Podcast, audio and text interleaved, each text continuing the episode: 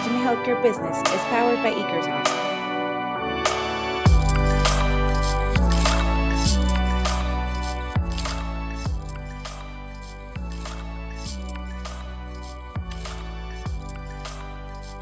Bienvenidos a Reimagine Healthcare Business, un proyecto impulsado por Ekersoft para hablar de salud y tecnología.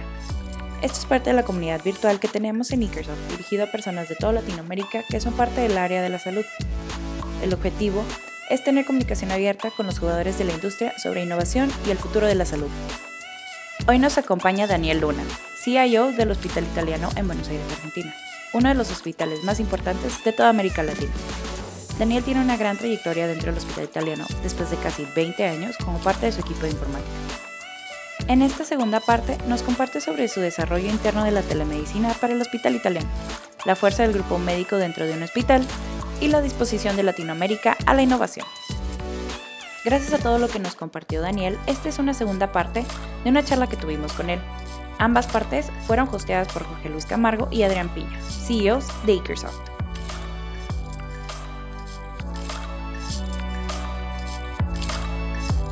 me, surgen un, montón de dudas y quiero, eh, quiero guardar algo de tiempo para, para cubrir el tema de, eh, me interesa eh, obtener tu opinión sobre unas cuestiones de telemedicina y la experiencia que han tenido. Pero antes de eso, un tema que me interesa a mí muchísimo es cómo estructuras organizaciones humanas, o sea, la infraestructura de cómo organizas equipos. entonces, me encantaría que nos contaras así de una manera, puede ser medio alto nivel, cómo está estructurado tu equipo, tu organización humana, o sea, qué tipo de personas tienes a cargo de qué tipo de equipos, qué perfiles son, eh, de simplemente por esta complejidad del tipo de proyectos que afrontan.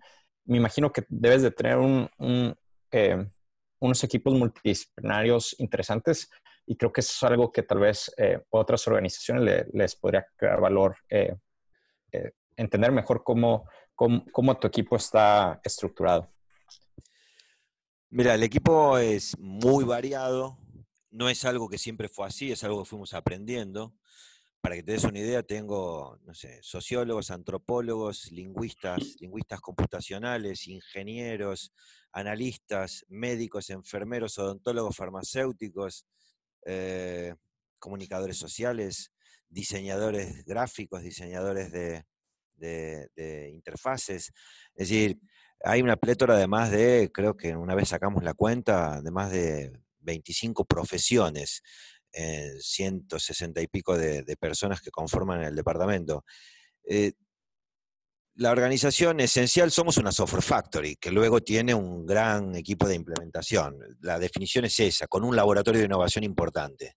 Dependiendo de cada de, cada espacio. El departamento tiene ocho áreas, tiene un área de ingeniería de software y como control por oposición un área de implementación eh, de, de, QA con testing.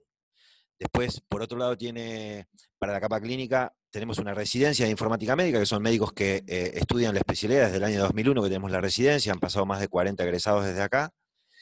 Después hay un área, después esa, área de informática clínica tiene los residentes, los médicos, los enfermeros, toda, la, toda la, parte asistencial de los miembros del equipo de salud que trabajan en lo asistencial. Ahí hay farmacéuticos, enfermeros, hay kinesiólogos, psicólogos que están haciendo la residencia. Y ese es el, el front-end con el grupo asistencial. Ellos implementan, ellos hacen los proyectos de diseño de interfaces, los proyectos de nuevas funcionalidades de los aplicativos clínicos. Después hay una área de informática para la comunidad, porque una cosa es hacer sistema para los médicos y otra, otra cosa es hacer sistema para los pacientes. Cambia la lógica de cómo se encara, de cómo se releva, de cómo se, genera la ingeniería de requerimientos y la implementación. Ahí hay mucho análisis cualitativo. Tenemos eh, sociólogos, eh, psicólogos sociales que, trabajan en, la ingeniería de requerimientos desde un aspecto cualitativo. Hay, hay un laboratorio de usabilidad con User Experience, UX y, diseño centrado en el usuario, porque aprendimos con el tiempo que, el desarrollo, si llegaba con muy buenos prototipos y usables, la cantidad de, bugs adaptativos era muy, muy baja. Entonces, toda la capa asistencial pasa por procesos de ingeniería de requerimientos basados en prototipos de baja, intermedia y alta fidelidad antes de ir a desarrollo, porque el cuello de botella estaba en desarrollo. Obviamente un área de infraestructura que se encarga de hardware, base de datos, eh, operaciones, la parte de comunicaciones, todo eso está en infraestructura, es un grupo grande, más el servicio técnico, damos el propio helpdesk, lo damos acá dentro mismo del hospital. Un área de, Data Analytics, que hace tanto reportes, Business Intelligence, como Data Analytics más avanzada. Eh, un área de normas y procedimientos, eso es importante. ¿Por qué? Porque en las organizaciones los procedimientos y las políticas y las normas suelen estar por afuera de informática y generalmente hacen normas para que los sistemas luego que los sistemas hagan que cumplan esas normas y chocan. Entonces yo lo que digo es, eh, pedí, quiero el área de normas acá porque la ingeniería de requerimientos tiene que hacerse sobre esas normas, entonces el análisis funcional y el reglamento funcional no se, no se ejecuta hasta que no haya un procedimiento interno aprobado a nivel de dirección. Entonces se generan las políticas, eso fue muy bueno para la acreditación tanto de Join como de HIMSS, debido a que eh, los, manuales que acreditan te exigen tener políticas institucionales y los sistemas son un medio para cumplir esas políticas. Entonces, no es que yo haga un sistema y después el médico hace lo que quiere. No, hay una política institucional de seguridad y calidad del paciente que dice que usted tiene que hacer tal cosa. Y luego el sistema, por ejemplo, registrar el plan de cuidado. Y luego el sistema cumple con esa, como herramienta para poder cumplir con esa política. Eh, y me queda, y me queda un área de, un área de innovación eh, la última área que les comentaba es un área de innovación. En esa área de innovación tenemos líneas de bioingeniería muy fuertes, porque se viene mucho todo el tema de bioingeniería, sensores, señales, integración de dispositivos. Eh, un área de inteligencia artificial. El área de inteligencia artificial es transversal porque le pega a Data Analytics, le pega a Decision Support y sistemas expertos dentro de la historia clínica. Eh, y un área de me queda la última ahí en, innovación, un área de bioinformática, lo que tiene que ver, ah, y una cuarta área de em, navegación y eh, cirugía asistida por computadora. Todo lo que tenga que ver con simulación y, cirugía asistida por computadora está en esa área de innovación. Y la última y más importante área, va, digo más importante porque está como a un costado, es un área de, el área académica, que para que se den una idea, aparte de la residencia tenemos una maestría, muchos cursos. En la maestría hoy tenemos 160 maestrandos en una maestría a distancia de informática en salud, que hay casi el 35% de gente de toda Latinoamérica, el resto es de, acá de Argentina. Es una maestría semipresencial con dos semanas presenciales en Buenos Aires eh, y el resto todo a distancia. Y el área académica se encarga de tres grandes focos. Lo que sería educar a profesionales en informática en salud, grado, posgrado e inclusive dentro de muy poco un, doctorado. Eh, y después educar a usuarios internos, esto significa eh, capacitación para que usen los sistemas, y educar o capacitar eh, e instruir en el uso de sistemas a los pacientes. Entonces, en esta línea también tiene a su cargo todo lo que tiene que ver con la difusión y comunicación, esta línea académica también se encarga de la gestión de un proyecto importante para nosotros, que es unas jornadas que hacemos todos los años, que son unas jornadas de informática en salud. Este año es la número 14, eh, que se dictan se, transmiten a distancia por streaming de video eh, y se van en forma presencial. Este año ya creció mucho, el año pasado pasaron más de 2.000 personas en, en las jornadas del año pasado, tuvimos que salir del hospital, siempre se en el hospital, y este año esperamos más de 3.000, tuvimos que ir a un, salón mucho más grande, son ocho conferencias en simultáneo, la, verdad que eh, para el departamento el área académica empieza y termina con esas jornadas, y el año académico empieza y termina con esas jornadas, con mucha participación de, la región, así que los invitamos al podcast a que después, eh, cuando quieran, esto se hace del 27 al 29 de noviembre de este año, si quieren cubrirlas, con gusto les damos, con el área de prensa del departamento les damos contacto. Y más que nada para sus oyentes que van a, ya, hay un sitio en donde pueden ver el programa, se puede ver eh, y, van a tener la posibilidad, no hace falta que vengan a Buenos Aires, aunque si quieren venir les va, les va a gustar Buenos Aires, pero eh, creo que pueden tener perfectamente eh, asistencia a todo el contenido a distancia porque se hace streaming de todas las sesiones en simultáneo. Buenísimo. Sí, seguro agregamos eh, toda esta información a, las notas de, este capítulo eh, con la liga, la website y todo. Este es súper, súper interesante. Un tema que quería cubrir algo rápido era este tema de, telemedicina. Entonces, sé que ustedes eh, han explorado bastante este tema. Me topé con, con un paper que publicaron acerca de telemedicina asíncrona para el tema de dermatología. Este, y tengo dos, dudas que, me gustaría saber tu opinión. Entonces, una es, con todo lo que han explorado del lado de, telemedicina y atención remota, ¿cuál sería un aprendizaje que han tenido que no esperaban tener? ¿No? O sea, que, es algo que, se toparon que, que, les sorprendió, tal vez, de comportamiento, de adopción o lo que sea. Y el otro es, hablamos un poco sobre el tema de la adopción de los médicos sobre tecnología, pero el tema de la adopción de estas soluciones del paciente es otro ticket totalmente. Entonces, ¿cómo han, cómo han eh, confrontado ese tema, no? Mira, eh, llevamos muchos años, Armando, y lo primero que te diría es que la telemedicina tiene que ser encarada como un programa. ¿Por qué? Porque va a tener subprogramas o subaplicaciones y no es lo mismo hacer telemedicina en un centro urbano como el nuestro, en donde a menos de 20 minutos tenés la llegada al centro asistencial, que hacerlo en zonas rurales donde claramente el beneficio es eh, acortar las distancias. Entonces, cuando vos me decís telemedicina, yo durante mucho tiempo acá en el hospital decíamos, no estamos con las condiciones dadas debido a que la tecnología no nos acompaña y no tenemos dispersión geográfica como para que realmente redunde en un beneficio. Eso fue hace 15 años. Hace 10 años empezó el proyecto y empezamos a decir, bueno, mira, nuestro programa está enmarcado más que en telemedicina, en comunicación segura, síncrona o asíncrona. ¿Por qué es esto? Porque hasta no tener el portal lo suficientemente desarrollado, no nos interesaba poner tecnología para acortar los procesos asistenciales. Nosotros entendíamos que teníamos que tener el portal de salud, que es el lugar donde entra el paciente, y la historia clínica, que es el lugar donde entra el profesional de la salud. Generar un canal entre esos dos, entre esos dos eh, digamos, sitios, y con ese canal seguro lograr un modelo de comunicación en contexto, porque lo más importante para nuestro entender es que es la continuidad de cuidado. No me interesa la telemedicina como un proceso asistencial para poder facturar me interesa que sea un medio para asegurar la continuidad de cuidado o para iniciar el proceso de cuidado. Entonces tenemos diferentes tipos de telemedicina dentro del programa. Tenemos eh, atención de segunda opinión, entonces es un médico que se contacta con un médico y puede pedir una segunda consulta, una opinión, una interconsulta.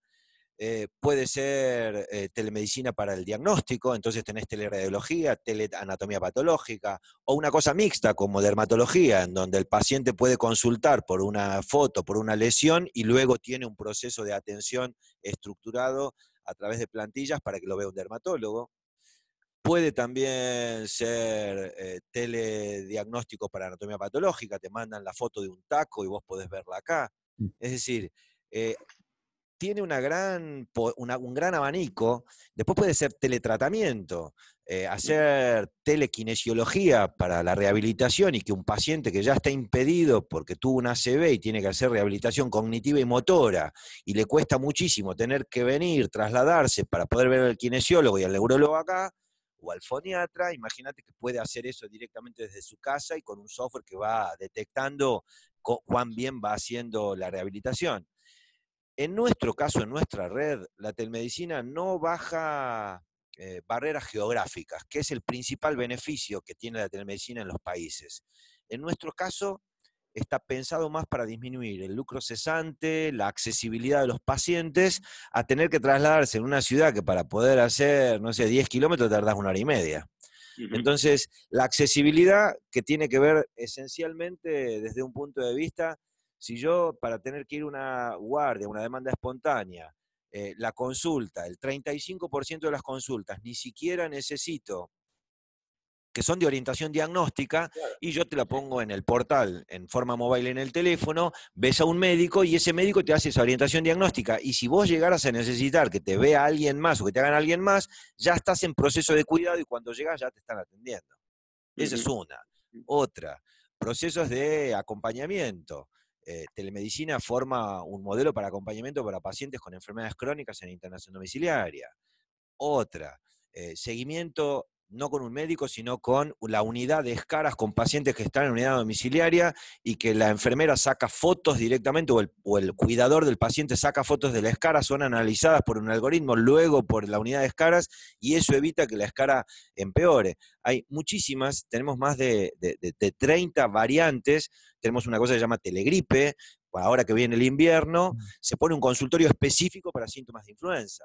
Eso evita que el paciente venga a la, guardia, se contagie de los otros que estaban contagiados. ¿Por qué? Porque el 60% de los pacientes tienen un resfrío, no tienen una gripe, se trata con un antitérmico y nada más. Y los otros, que pueden ser factores de, eh, grupos con factores de riesgo, es necesario cuidarlos y tener el equipo de salud preparado para ellos. El 60% de las consultas que se hacen por telegripe se solucionan directamente con el proceso de atención eh, eh, por telemedicina. Y bueno, te puedo seguir contando, hay un montón de, líneas, es decir, más allá de los papers que se van publicando, el programa está andando. Y a lo que vos preguntabas de la adopción, yo lo que te diría es que, si vos me preguntás que te puedo hacer una crítica histórica de los últimos 10 años de la telemedicina en la región, yo conozco muy pocos casos exitosos. El proyecto ERAS en la zona de los Andes, en Ecuador, Colombia, Perú, es un proyecto exitosísimo pero porque tiene dispersión geográfica va a tardar dos días para poder ver a un paciente. Claro. Eh, entonces ahí, ahí, ahí gana, gana absoluto beneficio. Y, no solo beneficio para telemedicina, sino para teleeducación. Porque el principal beneficio es no tener un médico, tenés un técnico, tenés un enfermero, y le das un proceso de educación continua que es mucho más importante que un proceso de atención. Eh, y suelen fallar por dos motivos, a mi entender. Primero, porque lo encaran como un proyecto tecnológico cuando no lo es. Y segundo, porque no arman la red asistencial antes. Ningún médico va a... Los médicos consultan con colegas que conocen. Entonces, si vos vas a armar una red de telemedicina, lo primero que tenés que tener es los médicos que se conozcan entre ellos. Yo no derivo a un, a, un médico que no conozco en el John Hopkins. En todo caso, derivo al John Hopkins porque tiene fama, porque es muy bueno, a la Cleveland Clinic, y el paciente va ahí porque, pero generalmente los médicos, si yo soy cirujano, soy hepatólogo, soy cirujano de vías biliares y conozco a, a una eminencia en un congreso, lo conozco y en todo caso lo derivo voy a un congreso nacional y conozco a un colega o me formé con un maestro en tal lado, derivo a quien tengo confianza. La telemedicina es cambiar el formato de comunicación. Sin embargo, se suelen armar proyectos que directamente lo único que arman es ponemos la tecnología, pero no armaron la red. Y el proceso tiene que estar pensado primero por una red asistencial. Y los médicos se ven con colegas en los congresos, en las sociedades científicas. Ahí es donde se conocen y ahí es donde derivan a alguien que puede ver a un paciente que le excede desde el punto de vista de la complejidad del paciente. Entonces, desde mi punto de vista, nosotros acá la telemedicina es simplemente un medio más para una red que ya tiene un proceso integrado y que ya tiene un networking profesional. Cuando vos llevas esto a otras instancias, fallan y después quedan como la compra de equipamiento que después se deja, usar. ¿Por qué se deja usar? Porque no hay nadie que sepa cómo usarlo, no por la tecnología, sino porque no hay nadie del otro lado. Acá, no, acá en Argentina uno de los proyectos más exitosos de telemedicina lo tiene el Hospital Garraham de Pediatría. ¿Por qué? Y porque como es un hospital de referencia y todo pediatra conoce a un especialista del Garraham, cuando en el interior tienen un paciente para mandar al Garraham, ya se contactaron previamente por teléfono, por mail, porque conocen a ese especialista de los congresos, de la Sociedad de Pediatría, y saben que ahí está el mejor. Y el modelo de telemedicina es exitoso no solo para la admisión de los pacientes y evitan que venga sin sentido, sino más que nada para el seguimiento de los pacientes y evitan el traslado para un seguimiento que se pueda hacer a distancia. Uno de, de los procesos de telemedicina que más éxito tuvo en nuestro hospital fueron dos. El primero fue las consultas de segunda vez. Pacientes de nuestro prepago, que eh, yo lo veía al paciente, eh, le hacía un control anual, la típica, el 40% de los pacientes vienen para un control de salud, le pido un laboratorio y después tenía que venir dos semanas después solamente para que le mire la cara y vea el resultado del laboratorio. La próxima vez te veo a distancia, entonces él agarraba el teléfono, conversábamos en el laboratorio y si había algo que charlar en forma presencial, lo hacía venir. Sin embargo, el 80% de los pacientes no hace falta que vuelvan. Consulta de análisis de, un papá Nicolau. Exactamente lo mismo. Un papá Nicolau. Viene al ginecólogo una vez para que, para, para, para que lo vea. Le receta, otra vez para la toma, otra vez para, eh, para ver el resultado. Hubo tres cosas que se podrían haber resuelto en una sola consulta presencial, porque obviamente el papá Nicolás no se la vas a tomar a distancia. Claro, claro. pero sí, Pero, pero, sí va a discutir el resultado. Y la otra, fíjate, una cosa muy interesante en la unidad coronaria, la unidad coronaria dijo, yo quiero poner una consulta de seguimiento obligatoria a todo paciente que se va a la unidad coronaria las 48 horas por telemedicina. Y, el, director del, del Instituto del Corazón dijo, todo paciente del plan de salud, que es nuestro prepago, que se va de alta, tiene que tener una consulta de seguimiento. Pusieron un fellow que se encargó todos los días de tener un consultorio de telemedicina y a los pacientes que se iban de alta unidad coronaria, a las 48 horas le hacían una consulta de seguimiento para ver cómo estaban, cómo estaban tomando la medicación y disminuyeron las tasas de reinternación por, por mala compliance. Fíjate que de una coronaria se van muchos pacientes con insuficiencia cardíaca, un poquitito más de sal a los dos días de haber tenido una coronaria y te volvés a encharcar con agua. Bueno, ese tipo de seguimiento disminuyó la tasa de reinternación. Cosas tan simples y que luego el paciente le viene muy bien, porque vos te fuiste de unidad coronaria con lo que implica y sabes que a las 48 horas vas a tener la consulta con un médico. Que no hace falta la camarita, puede haber sido eso con un teléfono. Los principales, Procesos, de, los principales procesos exitosos en Estados Unidos se llaman nursing call, los manejan centros con enfermeras. Entonces, cuando me hablan de la telemedicina, ya me están poniendo la cámara y yo digo, lo que quieren es vender, es vender el equipo de telepresencia. Y ni siquiera lo necesitas porque, mira, estamos haciendo telemedicina nosotros con Zoom y no hace falta tener un equipo de telepresencia que cuesta 100 veces más, ¿no? La industria no me va a querer mucho con las cosas que digo, pero bueno. bueno, igual hablo mucho.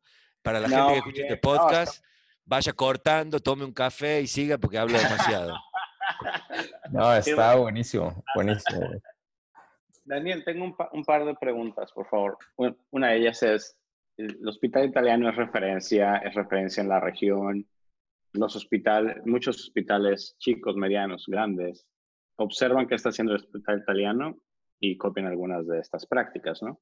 ¿A quién ve el hospital italiano? ¿Hacia dónde está viendo el hospital italiano? ¿Hacia dónde está apuntando? ¿Hacia dónde está queriendo llegar? es un punto uno. Y el follow-up de esa es, ¿qué le recomendarías? ¿Qué puedes decir a, a la gente que está en tu rol o que quiere llegar a tu rol en otros hospitales mencionaste que en tu equipo hay como 160 personas y como seguramente sabes bien, hay muy pocos hospitales en Latinoamérica que tienen cerca de esa cantidad de recursos. Entonces, ¿cómo, cómo innovan estos otros hospitales? los, los, oyentes que tenemos en el podcast, ¿qué, ¿qué consejo les puedes dar? ¿Hacia dónde pueden ir? ¿Qué pueden hacer? ¿Qué harías tú si estuvieras en su lugar?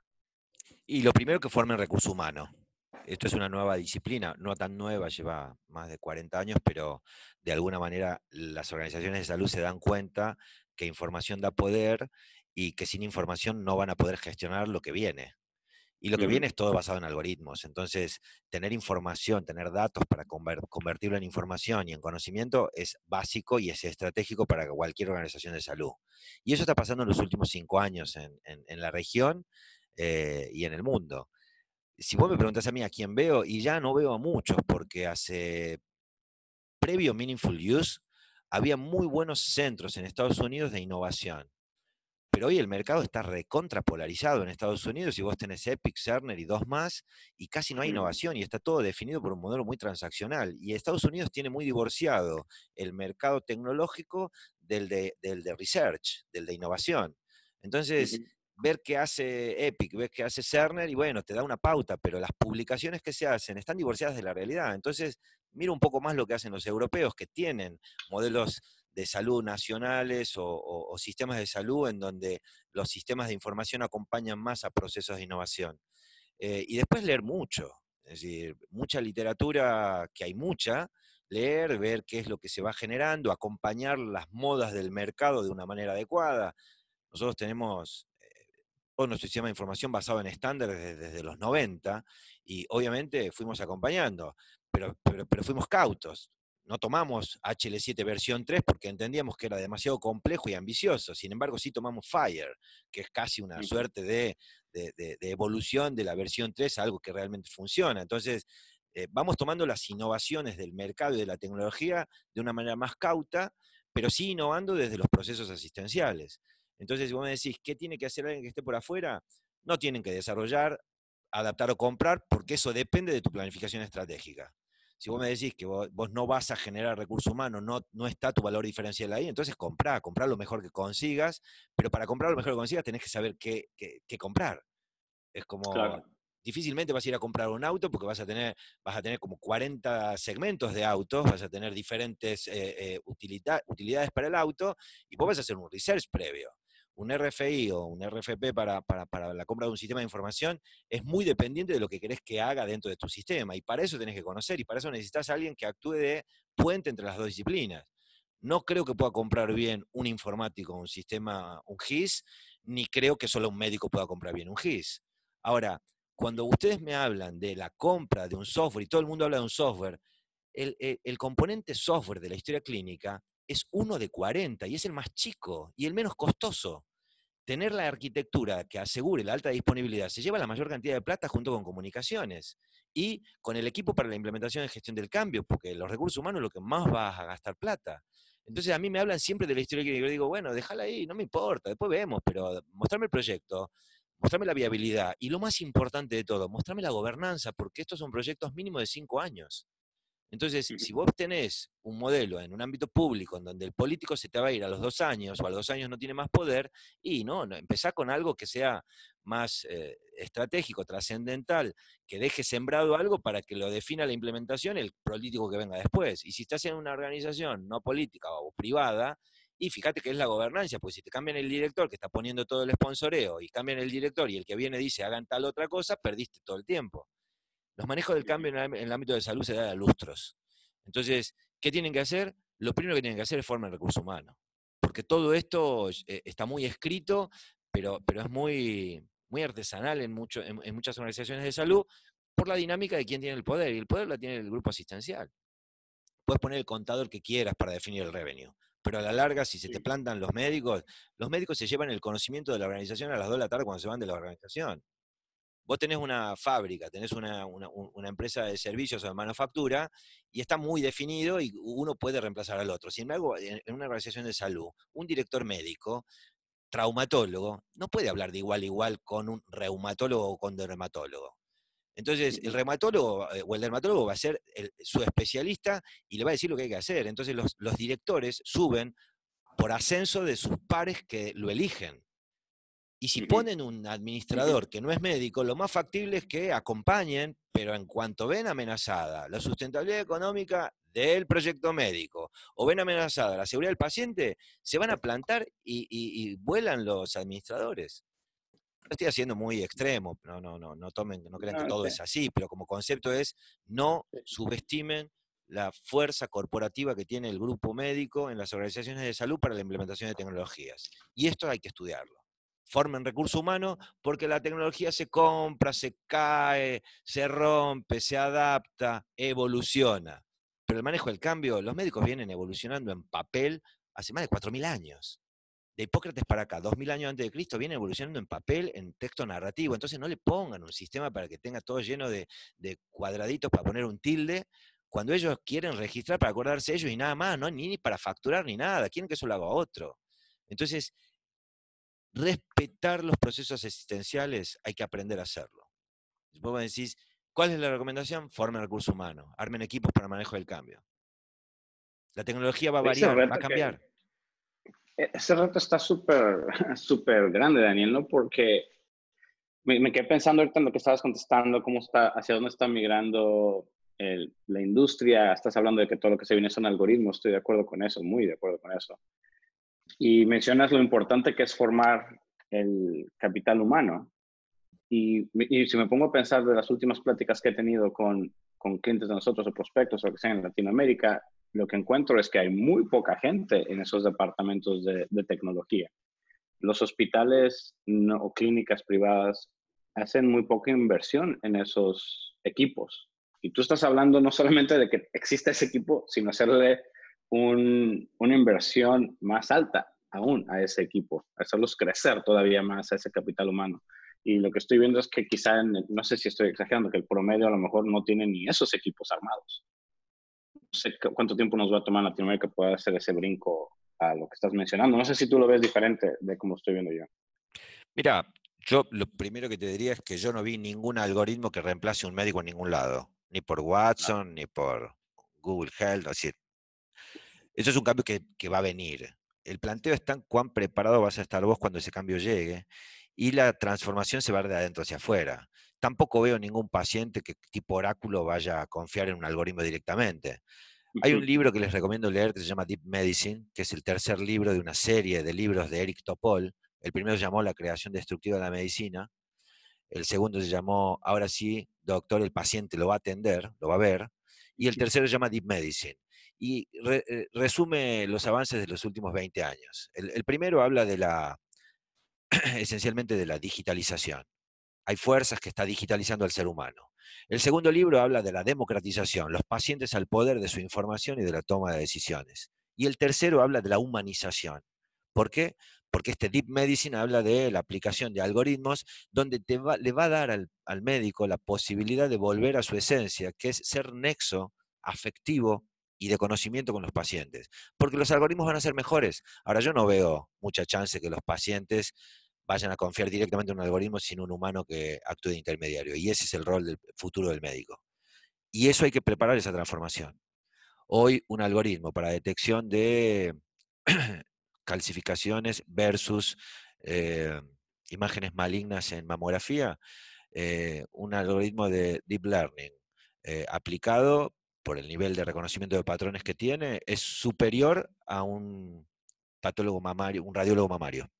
Sí, sí, sí. Ahora, vos te ves que tu esposa, si tiene eso, va a confiar directamente en un algoritmo que le diga tal cosa o va a ir a hablar con el radiólogo o con el patólogo.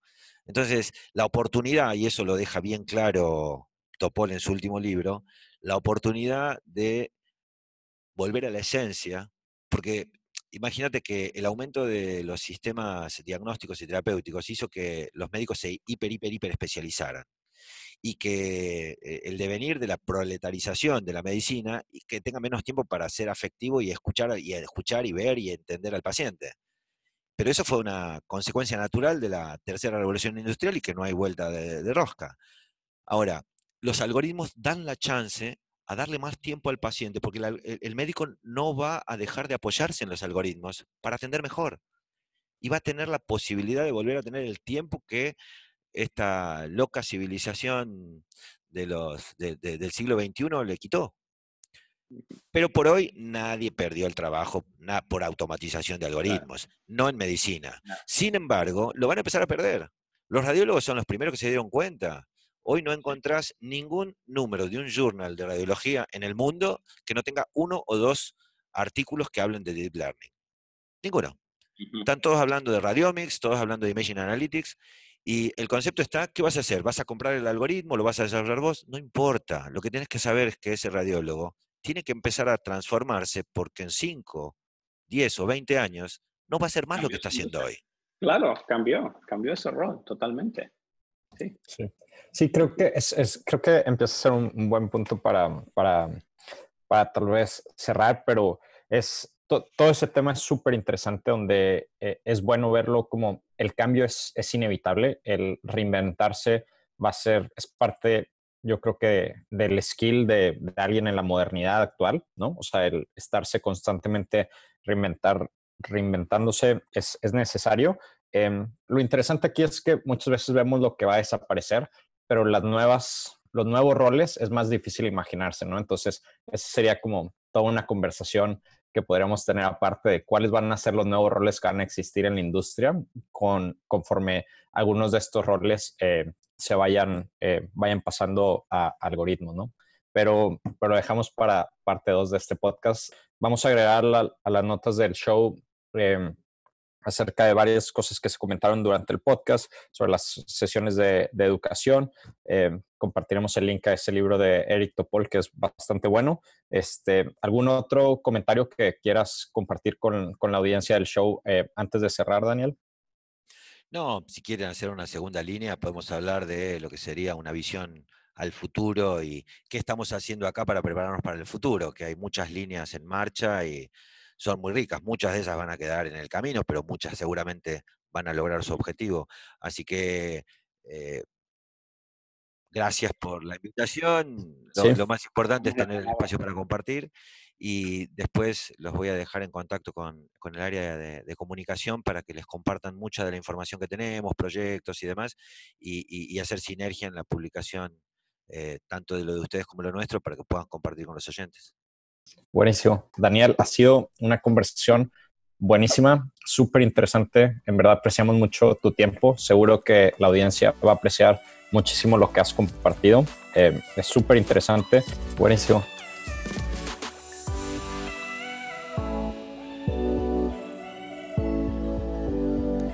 Gracias a todos los que nos acompañaron hoy para comprender mejor todo lo que Daniel Luna y el Hospital Italiano tienen para compartir con nosotros. Les recordamos que si les gusta el podcast y quieren seguir escuchando más sobre temas relevantes de salud y tecnología, lo compartan en sus redes sociales con todas las personas que les pueda ser de interés. Hasta la próxima.